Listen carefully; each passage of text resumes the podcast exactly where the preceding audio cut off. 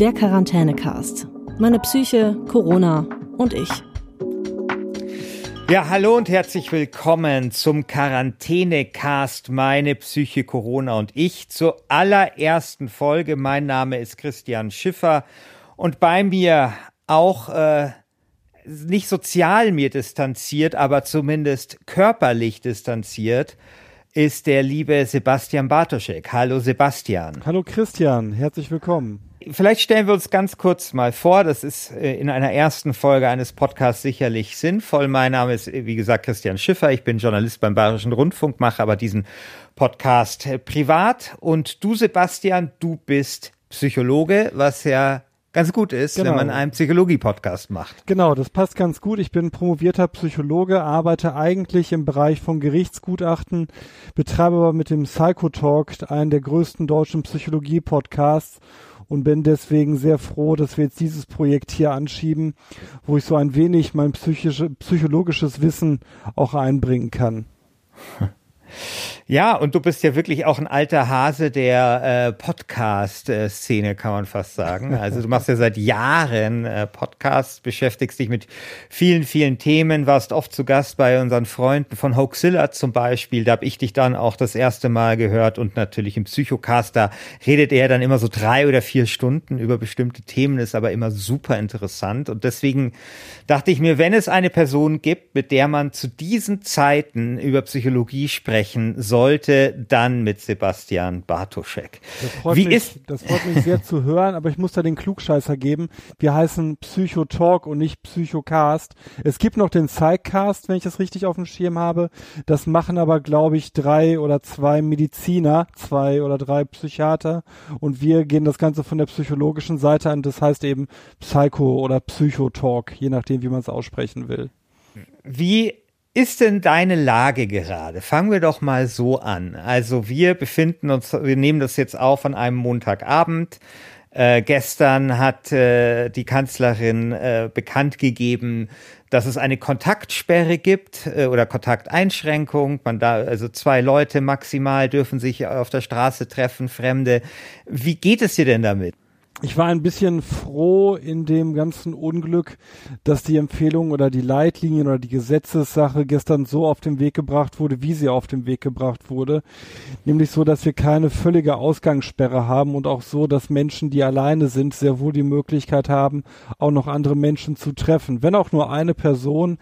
Aber aus psychologischer Sicht hat mich das dann schon sehr gefreut, dass da mit viel Maß und mit sehr viel bedächtigem Auge das Ganze betrachtet wird. Wir wollen ja in diesem Podcast vor allem auf die psychologischen Folgen äh, dieser Corona-Krise schauen. Es gibt sehr viele Podcasts, die sich mit den physischen Folgen, mit den physischen Problemen, mit den äh, ja körperlichen Problemen äh, des Coronavirus beschäftigen. Es gibt mehrere Podcasts mit Virologen und wir wollen uns eben hier die psychischen Folgen anschauen. Also wir wollen unter anderem uns anschauen, was man eigentlich gegen diese Einsamkeit tun kann, was man gegen die Angst tun kann, aber vielleicht auch so ein paar, ja, vielleicht auch weichere Themen, ne? Also wie zum Beispiel kann man sich im Homeoffice ähm, konzentrieren. Aber heute in dieser allerersten Folge, äh, da wollen wir uns dem Thema der Depression widmen. Und ich bin deswegen drauf gekommen, weil ich einen anderen Podcast gehört habe, nämlich äh, Logbuch Netzpolitik. Das ist eigentlich ein Podcast, in dem es um, ja, eben Netzpolitik geht, aber einer der Hosts, der ist auch äh, Psychologe. Und der meinte, es sei sehr dring, sehr wichtig, quasi in dieser Phase, wenn man alleine zu Hause ist oder nicht raus kann, ähm, Depressionen vorzubeugen. Ist das etwas, das du genauso siehst? Also ist diese äh, Krise und dieses, ja, dass man eben in Quarantäne zu Hause sitzt, äh, vielleicht eben auch alleine, äh, ist, besteht da ein erhöhtes Risiko, dass man äh, eine depressive Erkrankung entwickelt?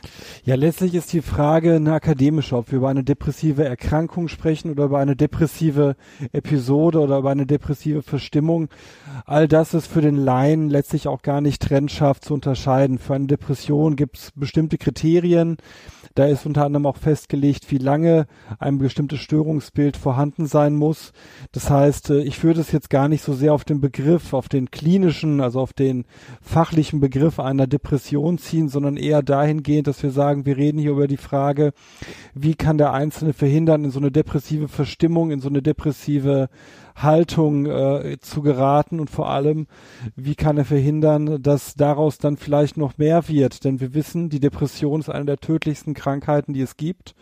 Wir haben äh, dort das riesige Problem der Suizide und äh, da ist es auf jeden Fall wichtig, dass jetzt Schritte unternommen werden, weil die Situation, wie wir sie im Moment schaffen, eigentlich ideal dafür ist, um psychische Störungen oder eben auch um psychische Problemlagen generell auszulösen. Wir sagen Triggern in der Psychologie dazu. Und äh, diese Isolation im Moment, äh, gepaart mit dem sehr wenig sich an frischer Luft draußen zu bewegen, ist tatsächlich ein Problem, das man angehen muss, ja. Also klar, man kann sich das natürlich vorstellen, man sitzt alleine zu Hause, dass das vermutlich aufs Gemüt schlägt. Aber wie sind denn da die genauen Zusammenhänge? Also hat das was mit Alleinsein zu tun? Hat das was damit zu tun, dass man zu wenig Sonne abbekommt? Du hast jetzt auch schon den Faktor Bewegung angesprochen. Was sind denn diese genauen Trigger und wie, wie kann man die irgendwie bewerten? Naja, wir müssen erstmal feststellen, wir Menschen sind soziale Wesen. Unserem ganzen Wesen nach sind wir darauf ausgerichtet, mit anderen Menschen in Interaktion zu treten. Das zeichnet uns als Spezies aus. Und wenn wir diese sozialen Kontakte nicht haben, dann weiß man natürlich, dass das nachteilige Effekte auf die Psyche haben kann. Dazu kommt tatsächlich dieses große Thema Sonnenmangel. Da kann man viel drüber diskutieren, wie, wie da die Vitaminketten äh, sind. Das wollen wir jetzt hier auch gar nicht machen. Aber vereinfacht gesprochen sagt man auch generell bei einer Depression ist eines der äh, eines der wichtigsten Mittel oder eines der Mittel, das man immer empfehlen würde, ist viel Bewegung an frischer Luft. Zum einen eben wegen dieses Bewegungsaspekts, wegen dieses sich auspowerns, wegen etwas tun können und zum anderen natürlich auch äh, wegen der Sonne als solcher. Wenn man äh, momentan nur in dunklen Räumen sitzt oder in Räumen, in denen kein Tageslicht äh, scheint äh, und zum Beispiel auch nicht in einen Garten gehen kann, weil man keinen hat. Bei uns hier in der Stadt, ich komme ja hier aus dem Ruhrgebiet, da haben wir viele, viele Menschen, die keine Gärten haben. Die sind sehr darauf angewiesen, dass wenn sie Sonnenlicht haben wollen, sie nach draußen können, um sich zu bewegen. Das heißt, es ist eine ganze Latte von verschiedenen äh, Einflussfaktoren und ich glaube, am schwersten wiegt im Moment dieser ja letztlich nicht selbst gewählte Zwang, zu Hause zu bleiben. Und ich glaube auch, dass die Debatte, die wir so erlebt haben, um die Ausgangssperre äh, zu einem großen Teil auch eben daher kommt, wir nennen das kognitive Dissonanz, wenn ich etwas tue, was ich eigentlich nicht tun möchte dann empfinden wir einen Spannungszustand. Der nennt sich kognitive Dissonanz. Und je stärker diese kognitive Dissonanz ist, umso stärker, umso schlechter ist es für unsere Psyche. Das heißt also, wenn ich eigentlich raus will, aber nicht rausgehe, weil ich genau weiß, dass das nicht gut ist, dann fühlt sich das trotzdem für mich ungut an. Und deswegen, so erkläre ich mir, dass viele, viele Menschen auch sehr erleichtert jetzt waren, dass es jetzt eine gesetzliche Regelung gibt, weil damit diese Verantwortung ein Stück weit von ihnen weggenommen wurde und sie jetzt sagen können, naja, das haben jetzt andere für mich entschieden und das hilft, allein diese Sache hilft jetzt schon ein wenig kognitive Dissonanz aufzulösen. In der Süddeutschen von letzter Woche, also da ging es um äh, die Diskussion über Ausgangsbeschränkungen beziehungsweise Ausgangssperren und da wurde dann ähm, Merkel zitiert beziehungsweise über sie geschrieben und zwar in einem, wie ich finde, sehr interessanten Satz. Da stand nämlich, Merkel will vermeiden, und sinngemäß sagte sie das auch in kleiner Runde, dass es am Ende mehr Tote durch Suizide in der Einsamkeit hinter verschlossenen Türen gibt als durch das Coronavirus. Ist das eine nachvollziehbare Sorge, die Frau Merkel dort geäußert hat? Ja, also absolut. Natürlich äh, kann man sich jetzt über die Zahlendimensionen streiten das ist letztlich auch wieder eine akademische Debatte. Aber wir können schon davon ausgehen, dass wenn man jetzt eine strikte Ausgangssperre hätte, dass dann die Anzahl der Suizide steigen wird. Übrigens genauso, wie wir jetzt schon wissen, dass die Anzahl von Fällen von häuslicher Gewalt, von Kindeswohlgefährdungen jetzt steigen werden. Wir sind in einem Ausnahmezustand und die Leute, die alleine sind, die müssen diesen Spannungszustand mit sich selber ausmachen. Das kann eben auch zu suizidalen Handlungen führen. Und die Menschen, die mit anderen auf engstem Raum sind, da wissen wir, das kann Aggression ganz gut auslösen, also eben triggern. Und deswegen tun wir sehr gut daran, jetzt zu schauen, was kann der Einzelne, was kann die Einzelne tun, um möglichst viel von diesem Spannungszustand, der sich aufbauen kann, abzubauen. Darüber werden wir dem Podcast ja auch nochmal sprechen. Also was kann man vielleicht tun, um mit den anderen auch klarzukommen, wenn man nicht raus kann? Was kann man tun, dass man keinen Lagerkoller entwickelt? Aber was tust denn du selbst als Psychologe gerade in dieser, ähm, ja, in dieser Krise, in dieser Situation, um auch mental und psychisch gesund zu bleiben? Also ich habe mir zwei ganz große äh, Ziele gesetzt. Das eine ist Struktur, Struktur, Struktur. Ich plane meine Tage so durch, als hätte ich normale Arbeitstage und plane sie wirklich von morgens bis abends durch und zwar auch Stück weit unabhängig davon, ob ich weiß, dass die Ziele realistisch sind oder nicht. Ich packe mir Termine rein, ich nehme mir vor, Dinge zu machen und mache das ganz kleinschrittig im Halbstundentakt, so dass ich immer im normalen Machen bin und ich mache mir Zeitfenster ganz bewusst rein, an denen ich dann beispielsweise Sport mache. Ich habe mein Wii Fit Board, ich weiß nicht, ob du dich da noch dran erinnerst an das Wii Fit Board. Das habe ich, das habe ich ausgemottet und habe jetzt jeden zweiten Morgen um neun Uhr von neun bis halb äh, zehn stehe ich auf meinem Wii Fit Board und bewege mich darauf. Und dazu kommt, dass ich jeden Tag, ich habe zwei Söhne, äh, die jetzt ja auch betreut werden wollen, dass ich jeden Tag mit meinen beiden Söhnen nach draußen gehe für eine Stunde, damit die sich bewegen, damit ich mich aber auch bewege. Und äh, so versuche ich dem Ganzen irgendwie eine sinnvolle Struktur zu geben. Auch die Tatsache, dass wir jetzt podcasten, ist für mich ein Teil meiner Strukturfindung, die ich dann eben äh, über die Woche hinweg habe. Ich hatte vorher gelesen, und zwar die Stiftung Deutsche Depressionshilfe, die hat so ein paar Online-Angebote jetzt umsonst äh, zur Verfügung gestellt für Corona-Zeiten. Und da findet sich dann so ein Satz, in dem sie sagen, sehr wichtig ist darüber hinaus, die Bettzeit nicht zu verlängern, da bei vielen Betroffenen eine längere Liegedauer und auch längerer Schlaf nicht zu einem Abbau, sondern zu einer Zunahme des Erschöpfungsgefühls und der Depressionsschwere führen. Also Sie sprechen dort von Leuten, die offensichtlich schon eine depressive Erkrankung entwickelt haben, aber an sich kann man das wahrscheinlich sowieso nicht empfehlen, oder? Zu viel Zeit im Bett zu verbringen, jetzt Nein. in diesen Corona-Zeiten. Nein, also man kann es generell nicht empfehlen. Es geht, am Ende des Tages geht es immer wieder darum, eine feste Struktur zu haben und da eben die Bettgehzeiten oder die Aufstehzeiten nicht künstlich nach äh, hinten zu verlängern, weil man sich dann wieder raffen muss, weil man dann in die Gefahr gerät, eben wieder keine Tagesstruktur zu haben und dann in so ein Loch zu fallen. Und da hilft es natürlich, wenn man sich sagt, so, ich stehe jeden Morgen um acht Uhr nach wie vor oder keine Ahnung, wann Leute aufstehen, um sechs, um sieben, so wie bisher auf und esse mein Frühstück und ziehe mich an und wasche mich ähm, in umgekehrter Reihenfolge natürlich, aber dass man da diese Rituale, die wir normalerweise gewohnt sind, auch beibehält, um eben dann nicht in so ein Loch zu fallen, um eben nicht äh, die Gefahr zu haben, dass sich das Ganze quasi verselbstständigt. Ne? Übrigens in dem Kontext auch noch wichtig, ähm, die Gefahr ist momentan auch groß, dass viele Leute verstärkt zum Alkohol greifen. Ne? Denn auch Alkohol ist so etwas, wir, wir leben ja im Prinzip in so einem Pseudo-Ferienmodus, ne? Und da gehört es mitunter dazu, dass man sich mal mehr ein Glas Alkohol gönnt, äh, das ist auch alles okay. Nur man muss einfach wissen, auch Alkohol kann eine depressive Grunderkrankung oder eine depressive Verstimmung noch weiter verstärken und kann damit äh, auch dieses ins Loch fallen begünstigen. Das heißt, es sollte man alles äh, sehr wohl abgewogen machen. Was ich auch gehört habe, was äh, wohl Depressionen vorbeugen kann, ist bestimmte Dinge total zu zelebrieren. Also, äh, das ist jetzt wahrscheinlich ein bisschen ein Klischee, aber bei Männern wird zum Beispiel immer wieder genannt Brot backen. Ja, so richtig schön Brot zu backen, das zu zelebrieren oder sich Tee zu kochen und das richtig schön ziehen zu lassen, richtig schön langsam und wirklich diesen Tee, diesen Tee äh, äh, Herstellungs Prozess, wenn man das so sagen möchte, so richtig zu zelebrieren.